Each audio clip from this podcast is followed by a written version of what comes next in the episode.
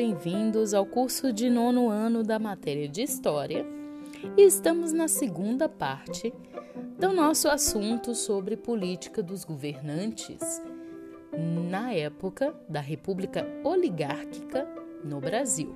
Vamos juntos?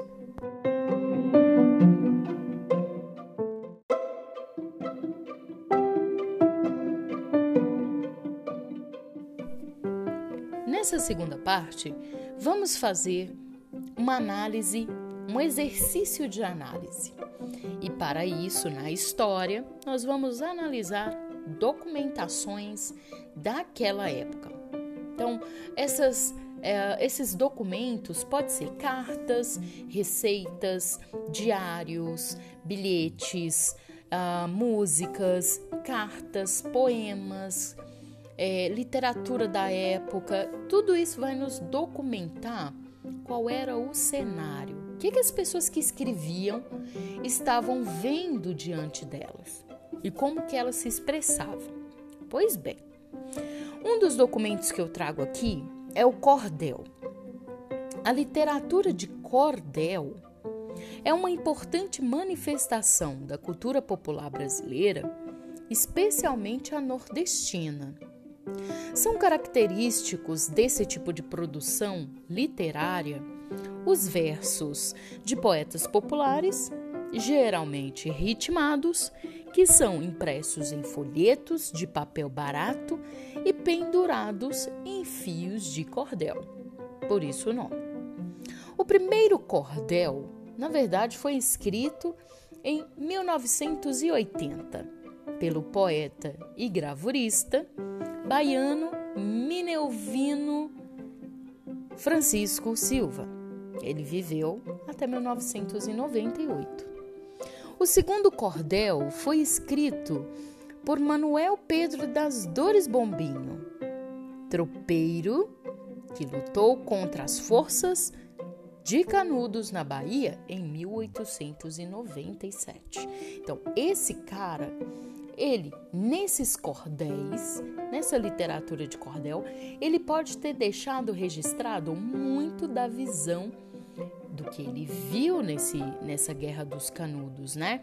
Então, mais do que olhar o que a polícia fala sobre isso, o que as forças armadas falavam sobre isso, nós precisamos olhar quem participou da guerra do outro lado, do lado do povo. Então, Vamos lá ler os dois trechos de cordel e depois responder aos nossos exercícios que nos pede. Então, aí na gravura fala sobre é, Antônio Conselheiro e a guerra e a guerra de Canudos. Antônio Conselheiro é um personagem, um homem real, ele existiu, Antônio Conselheiro, e a época é, e a guerra de Canudos também é real, ela aconteceu. Vamos ler? Vamos à leitura?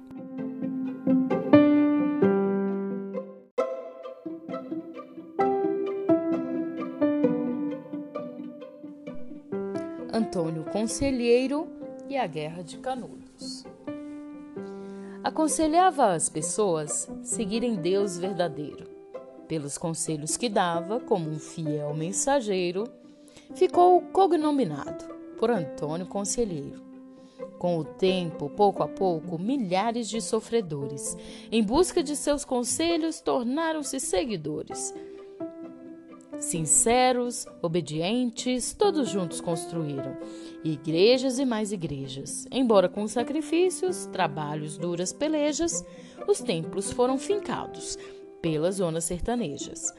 Assim seguiu o conselheiro dando conselhos, pregando a seu modo a sua fé, às vezes profetizando uma estrada perigosa. Sem enxergar, foi entrando.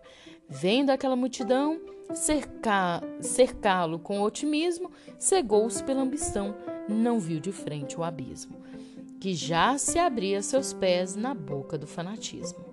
Embora continuasse dizendo as suas verdades, entendeu de criticar algumas autoridades, contrariando a política daquelas capacidades.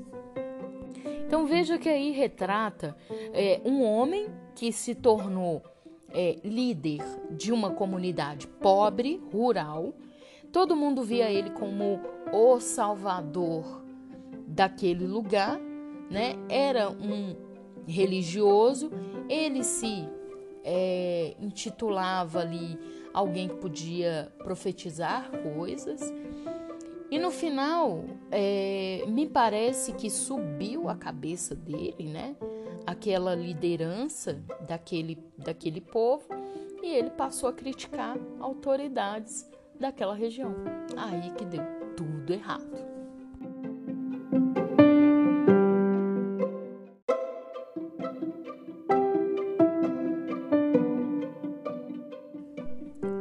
Outro documento já é um outro cordel intitulado Canudos História em Versos de Manuel Pedro das Dores Bombinho. Foi publicado em 2002. Muito recente para uma história que tem aí seus 130 anos, né? Quase. Então vamos ao texto, ao fragmento do documento. Diz assim: Um fanático sem crença nem fé tratou de resistência fazer. Para isso usou da palavra, invocando de Deus o perdão, fazendo-se fervoroso devoto, com o fim de alarmar o sertão. Manhoso, malvado ele era com capa de santo enganava ao bom povo aquele sertão. Com doçura a eles falava. Antônio, nome de santo, que o povo todo iludia, com prédicas falando em Deus, o povo crente afluía. Então, ó, quando a gente viu no outro texto falando de cognominado, é codinome. Lembra de codinome? Apelidado. Então, Cognônimo é apelido e cognominado, apelidado. Peleja é uma luta com ou sem armas. E prédica, que nós vimos agora, é o sermão. Comentando sobre os dois textos, percebemos que um texto, o primeiro cordel, vai mostrar o Antônio Conselheiro mais como uma pessoa que aconselhava, que pedia para as pessoas seguirem Deus, né? Ele se mostrava como um fiel mensageiro e ele acabou, por conta do seu exemplo, sendo apelidado por Antônio Conselheiro. Já no outro texto, já mostra Antônio Conselheiro como um fanático sem crença nem fé, contrariando o que conta o outro escritor, né? No primeiro texto, além disso, é, disse que o, o, Antônio Conselheiro, ele ah, dando ali bons conselhos, pregando a sua fé do seu modo, ele foi cegando-se né, com fanatismo, com esse, essa necessidade de, de ser cercado com otimismo, acabou se cegando pela ambição. Além disso, o é, escritor do primeiro texto ele relata assim que apesar do Antônio Conselheiro ser uma pessoa de muita fé, de aconselhar, ele não conseguiu é, manter aquilo ali, aquela fé, aquele, aquele é, é, ambiente de otimismo por muito tempo, porque ele começou a contrariar a política dos, das autoridades ali da época, causando um problemão para a vida dele, né?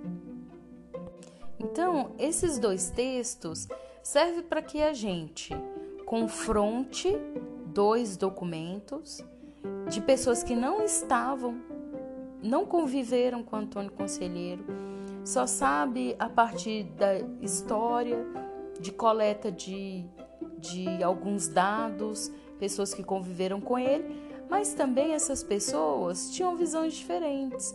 Às vezes estava mais para o lado das autoridades, dos políticos da época, ora pode ter escutado alguém da zona rural. Então é importante nós vermos que documentos diferentes vão apresentar visões diferentes sobre o mesmo assunto, mesmo na história, mesmo sendo é, documentos oficiais, né? Isso é muito comum no nosso dia a dia, por exemplo, quando ouvimos opiniões diferentes a respeito de um candidato político, ou até mesmo versões diferentes de uma mesma história, diferentes, né, de um fato que aconteceu. Então, nós percebemos que nós precisamos ter cuidado com informações que são diferentes, que divergem entre si entre uma e outra. E você? Você tem o hábito de avaliar os dois lados da história ou age por impulso? O que te contou você já vai acreditando. E depois de adotar uma opinião, você costuma estar aberto para mudar de opinião? Bom, esse é uma análise que vamos fazer no exercício do nosso formulário. Até a próxima aula.